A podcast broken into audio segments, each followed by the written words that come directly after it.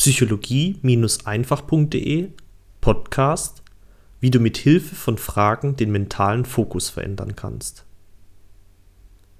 Ein toller Mensch hat mich vergangenes Jahr angerufen, um mir zu erzählen, dass sein Projekt der Selbstständigkeit als Coach und Seminarleiter kurz vor dem Zusammenbruch stehen würde und dass er begonnen hat, immer mehr an sich und seinen Fähigkeiten zu zweifeln.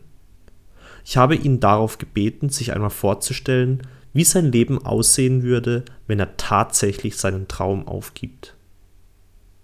Wie würde dein Leben aussehen, wenn du deine Leidenschaft an den Nagel hängst und zurück in deinen alten Beruf gehst, der dir sowieso keinen Spaß gemacht hat? Wie würde dein Leben in zehn Jahren aussehen, wenn du diesen Job wieder annimmst?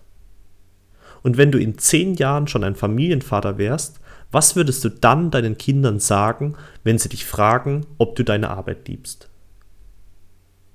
Diese Fragen hatten ihn definitiv zum Nachdenken gebracht. Alleine die Vorstellung, seinen eigenen Kindern eingestehen zu müssen, dass man sich seinen Traum nicht erfüllt hat, ist schon gruselig, oder?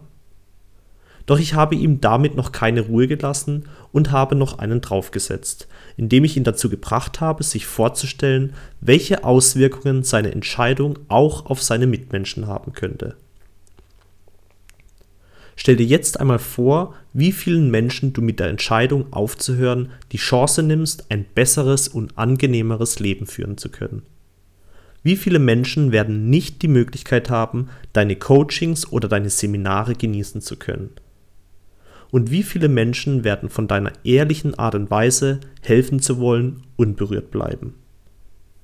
Spätestens jetzt hatte er erkannt, dass sein Vorhaben der Selbstständigkeit als Coach und Seminarleiter ein edles war und dass sein Aufgeben nicht nur ihm, sondern auch vielen anderen Menschen schaden würde. Und nach dieser Erkenntnis hatte ich ihm zum Schluss noch eine letzte Frage gestellt. Wenn du dich jetzt in die Person hineinversetzt, die du in zehn Jahren wärst, was würde diese Person dann zu dir sagen? Und er antwortete, mach weiter und gib nicht auf. Dein Aljoscha.